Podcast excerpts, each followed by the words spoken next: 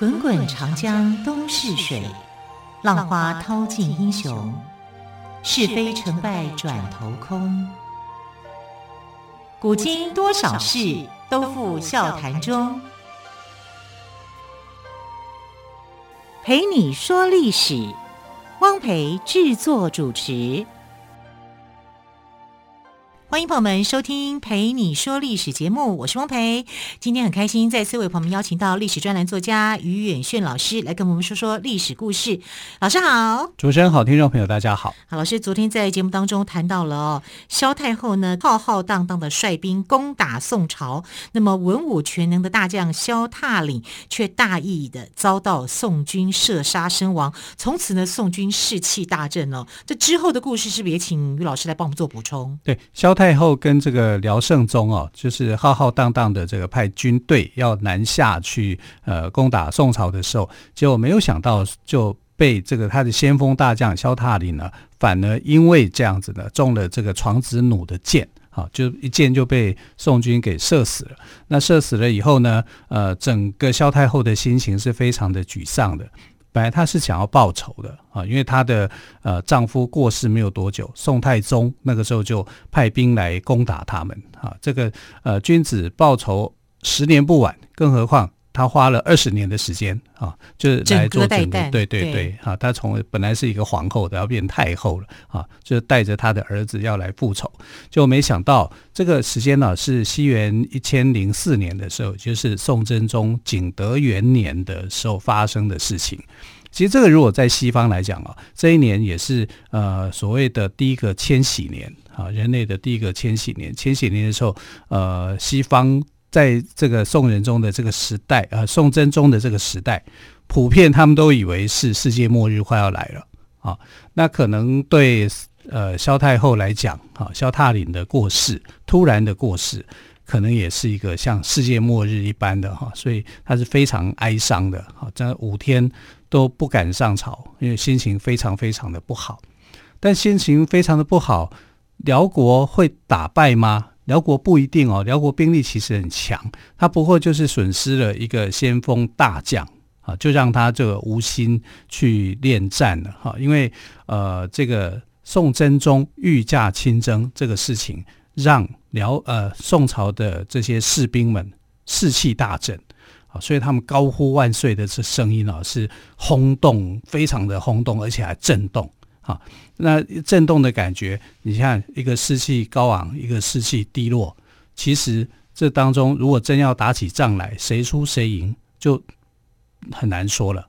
那萧太后的决定是，她不想打这个仗，那不想打这个仗，那你总是要呃要回一些成果啊，所以就开始有了这个和谈的机会了啊，因为说真的讲。辽国要进攻二十万，我损损失一个先锋的一个大将，有什么关系？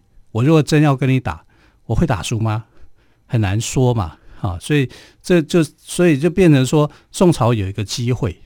你看宋朝一开始，宋真宗都还想逃亡的，他只是厚着脸皮硬上的。硬上以后没，可见得他很怕寇准。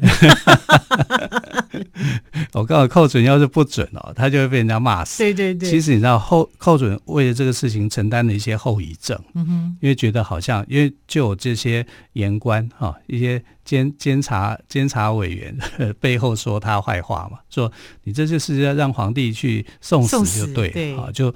但是好险赢了，你知道吗？对对对，他一输的话那就惨了，就惨啦。所以你看，像后来明朝的时候，不是也有这个御驾亲征吗？宋英宗就被抓啦，啊，他也是想学宋真宗那样御驾亲征啊，就没想到就被瓦剌给抓了啊。所以，呃，宋真宗至少这个时候他还算是呃运气好啊，因为宋朝的爱国心真的普遍都很强。啊，他们要去打仗，他们是很愿意的啊，所以为国家效命啊，所以寇准应该是有做这一些的研判啊，因为他的研判其实也是很对。如果你就逃亡了，你的士士兵无能，就不想打仗了嘛，一定是这样子。然后你的国土也会损失。可是你上去鼓舞大家，士气来了，然后这个事件又发生了，先锋大将被射杀了，这是宋朝是占有优势的。可是这个优势是不是他绝对在军力上面是强势？那就不一定啊，所以最好的结果就是利用这样的机会来进行和谈，和谈是一个很好的机会。好，那我们来看到这个和谈的时候有两派嘛，一派就是辽国派的使者跟呃宋朝派的使者要进行先期的沟通嘛，不会是呃两边的这个主帅啊，不会是萧太后或者是宋真宗亲自上谈判桌，一定是谈判代表去的。那辽国的谈判代表叫韩琦啊，他也是一个汉人啊，就是呃，就是在辽国当官呐，啊，就是当外交人员啊。韩琦，那呃，辽这个萧太后就跟韩琦讲，就是说啊，他要关南以南的这些土地啊，因为这些土地呢，原本是这个后周世宗柴荣啊去打攻打他们，哈，就把这个呃瓦桥关以南的这些地区。变成是呃这个后周世宗柴荣的地，那后周世宗柴荣柴荣的地呢，后来就被宋朝给继承了，所以他要这一块地，他认为这块地是他的。可是宋真宗认为这块地本来就是中国的，哈，因为石敬瑭割让燕云十六州，这本来就是传统就是中国的这个疆土，哈，他要他不答应，所以那宋真宗开出来的一个谈判条件就是说，这个呃花那么。土地，我一一一寸土地都不让，你就是不可以要土地啊！土地的事情是不可以不可以变动的，不让的。但什么地方可以调整呢？就是如果你要花钱买和平啊，可以啊，我可以给你多少的这个税贡啊，就是我缴多少的钱给你，这部分是可以的。而且宋真宗跟他讲，就是说。好，跟这个在谈判代表，宋朝的谈判代表那个外交官叫做曹利用啊，他就跟曹利用讲说，一百万以下我可以给，好，然后就是这样子，土地不让，一百万以下我可以给，好，然后这个呃辽国这边的开出来的条件是要在这个瓦桥关以南的地区你要割给我，这两边就没有交集了，对不对？啊，可是宋真宗就是说，反正呢，呃，要土地没有。要钱可以给，钱给就给一百万。那宋真宗所讲的一百万哦，指的是一百万两的白银啊。当时的这个呃货币来讲是这样的来计算的。那他知道以后啊，寇准知道以后呢，就把曹利用给叫过来，就是说皇帝说哦，一百万两的白银啊，这是他的一个底线。但是我告诉你，只能谈到三十万两白银。这是我的底线。天哪，这曹利用好可怜啊！那要是你给我超过三十万两，我就把你给宰了。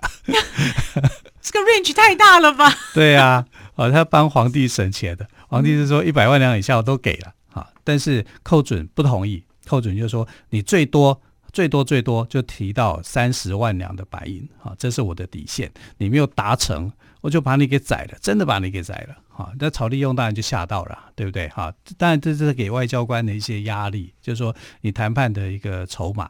如果你谈得太高啊，像皇帝这样子给的太高的话，那你就没有什么筹码可以用，你当中还有一些空间是可以去移动的。反正这都在皇帝许可的一个范围里面。但是寇准认为三十万两白银，你要给我成功的谈判到达到这一点。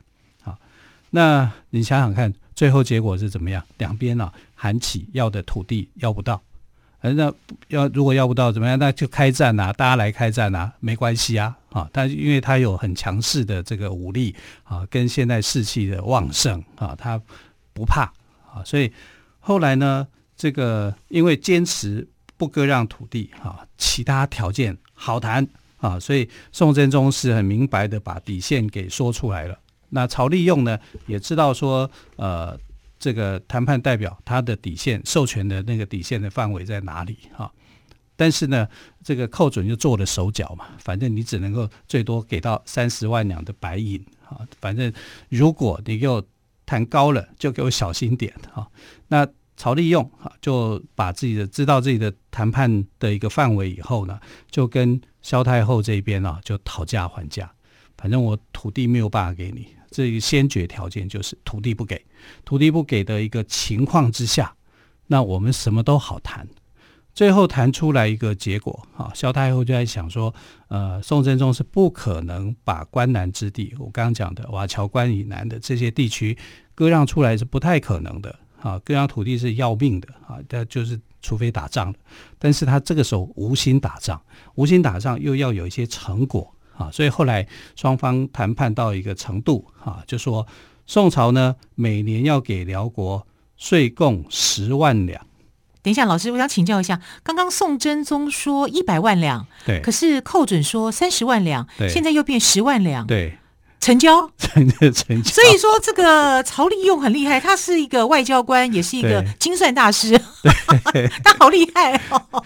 对，所以就是一开始谈判，就是说变成最后是这样，就是说每年给辽国哈税贡是十万两，好绢布二十万匹，啊，然后两国以兄弟相称，谁是兄谁是弟啊？当然是辽国是兄啊，啊，宋朝是弟呀。好，就变成因为我们给钱嘛，对啊，对对 我们给钱又给布嘛，对 对对，那一定是弟了。然后这份合约就是历史上有名的澶渊盟约。好，其实我很好奇，就是明明宋朝打赢，为什么我们还要付钱给对方呢？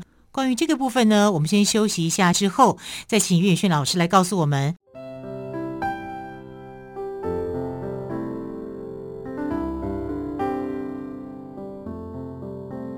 听见台北的声音，拥有颗热情的心，有爱与梦想的电台，台北广播 FM 九三点一。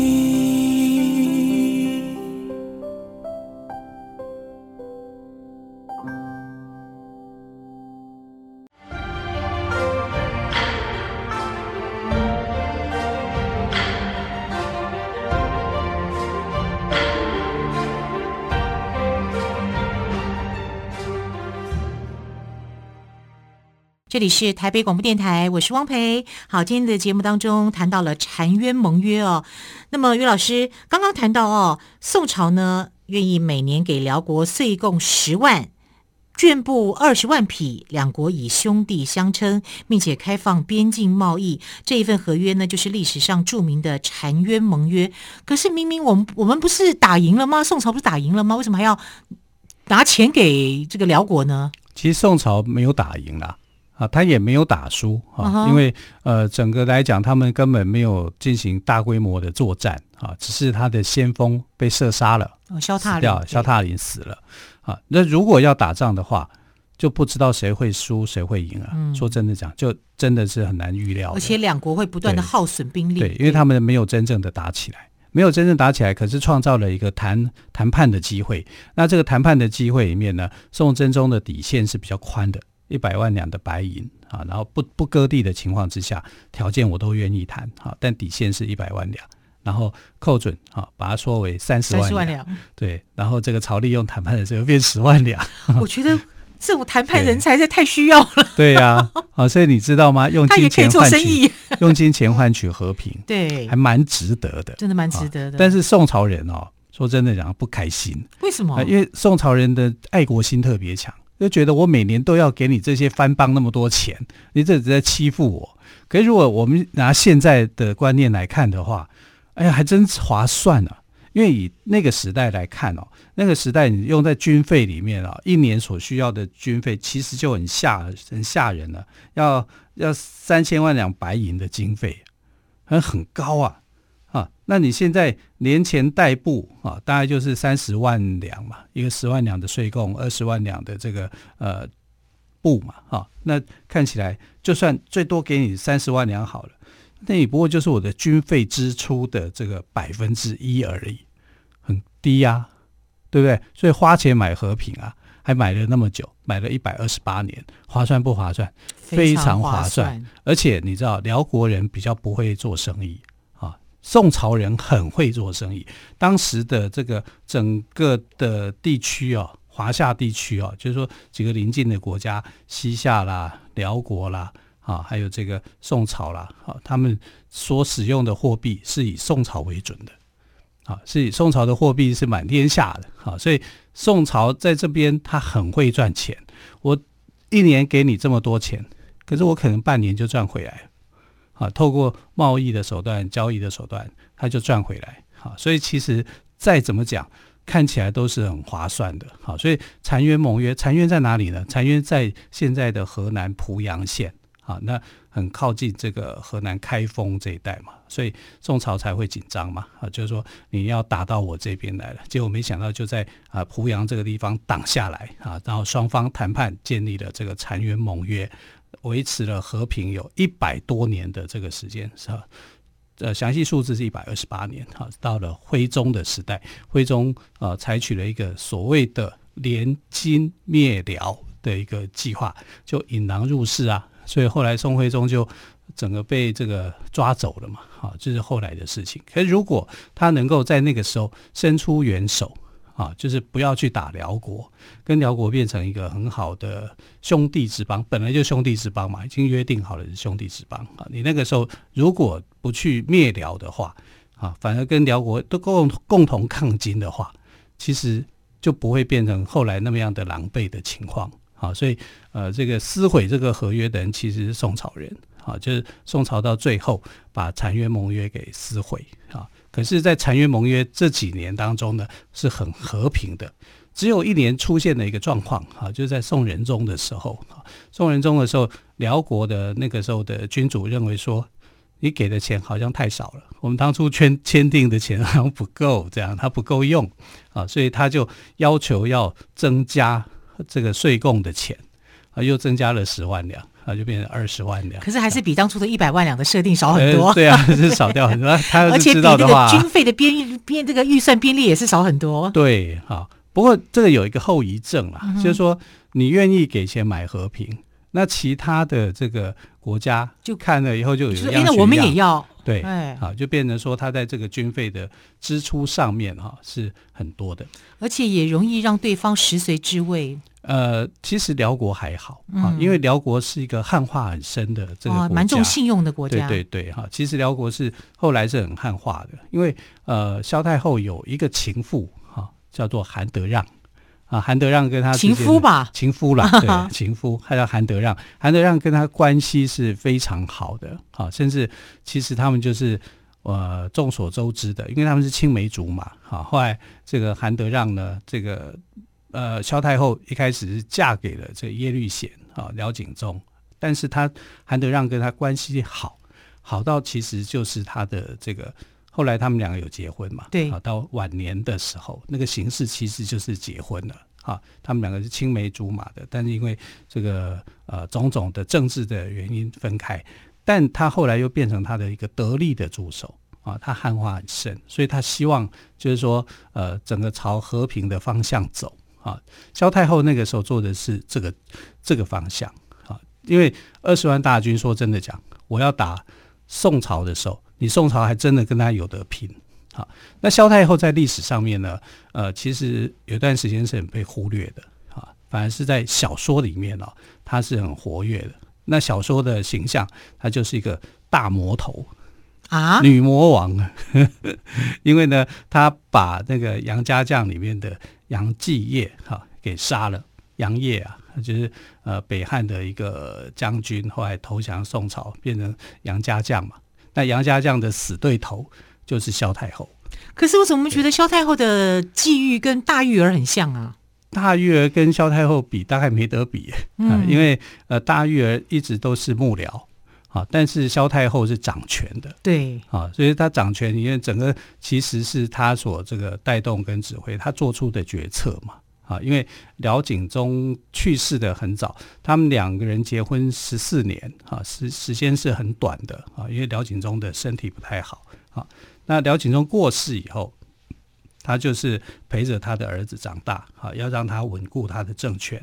啊，所以到后来呢，啊，做这个澶渊盟约的一个决定，这个决定也是其实也是萧太后。嗯、那如果背后有其他人出谋划策的话，那这个很重要，就是韩德让。对对对，好，所以那韩德让就是汉人了。韩德让是汉人哈，嗯、但是他是辽国的重要的大臣。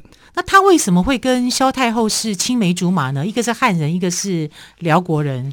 因为呃，韩德让他们的这个家族啊，就是很早就规划到辽国去了啊。辽国当时的政治是有辽国的契丹族啊，也有汉族啊，就是说啊，两族之间哈共同去这个执政啊。但这个东西就会引起反弹嘛啊，契丹这边的人就认为说，为什么是汉族的人来建立？啊，来来参政或者干嘛的哈，所以呃，整个契丹一开始的时候，啊，汉化的政策，汉化的政策是从辽太祖耶律阿保机开始就有的。啊，耶律阿保机甚至想把自己改名姓刘，刘对，一个很有趣的人，所以他把他的皇后都改名姓萧。萧对，好，所以我们现在这个呃。金庸写的《天龙八部》有没有萧峰吗？对对对，萧峰，他的他的本家姓萧嘛，不姓乔嘛。嗯嗯、啊，乔三槐是他的养养父养母。对对对，他真正是萧嘛。那萧他的身上有刺的一匹狼嘛，嗯、啊，狼性的一个民族嘛，啊，所以契丹也被人家认为是狼性很强的一个民族，这样战斗民族。对对对，战斗民族。啊，那你看到萧太后也是这样哦，她不是一个软弱的女生。好，然后他在决断上面，我觉得他是很清楚的。好，就是说，在这个时间，我当然我也可以跟选择跟宋朝打仗，宋朝还不一定打得赢我。好，以这个契丹的那个时候的凶悍剽悍来讲，好，他草原上的一匹狼啊，啊，你要跟他斗是很难的。其实宋真宗哦，说真的讲，他带一点侥幸的成分，啊，侥幸获胜嘛，啊，射杀了你一个先锋大将，然后你就无心恋战。其实是因为呃，萧太后无心恋战了啊，她很伤心，失去了一个至亲好友啊，她非常的难过，在难过之下，韩德让他们呢啊，又在这个推波助澜，就是说不要打仗啊，在这样的一个大的一个前提之下呢。才有办法建立这个澶渊盟约。我们在看澶渊盟约的时候，通常都会讲到说，这个寇准呀多厉害啊，对不对？御驾亲征，因为御驾亲征也是一件很危险的事情。那以宋真宗那个懦弱的个性啊，他如果发生个意外的话，那就不得了啊。其实我们比较少看到的是辽国那边的一个变化。啊，其实辽国的变化跟宋朝这边的变化相互去考量参酌之下，才有这个澶渊盟约的一个产生。不是说澶渊盟约就是这个寇准的功劳，好，或者是宋真宗啊，宋真宗当然就好命嘛，那这个机会机缘来了，那这个机缘呢，就创造了宋辽之间的和平。其实这个是很珍贵的。到现在我们来看哦，这个澶渊盟约如果要提名为诺贝尔和平奖。其实也是有机会的，哎，对耶，对不对？啊，创造两国百年的和平啊，啊，这个是只要花钱买就好了。你看我们现在花的钱，可能比那个时代还多，多很多，多很多，对不对？但他就那么用少少的钱，然后宋朝人又很会做生意，一下子就把人家，哎，你要我的钱，很会砍价，哎，很会砍价啊。所以你知道，后来辽国有一段的时间，就是哦，不要跟宋朝人做生意，钱都被你赚走了。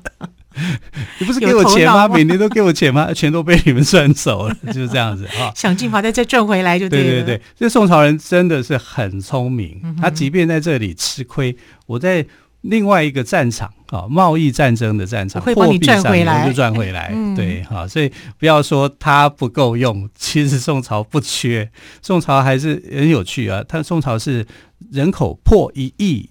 的国家，嗯哼，哎，唐朝这么强盛都没有啊，到宋朝地方那么小。它反的人口是最多的。是好，今天岳远炫老师谈到了历史上著名的合约澶渊盟约哦，我们终于知道这澶渊盟约是怎么来的，而且呢，也谈到了这个澶渊盟约签订之后，宋辽两国也维持了一百二十多年的和平，在现代的外交家眼里是非常羡慕的哦。好，非常感谢岳远炫老师来给我们解释说明澶渊盟约，谢谢老师喽，谢谢，谢谢，也非常感谢朋友们的收听，我们就明天再会喽，拜拜。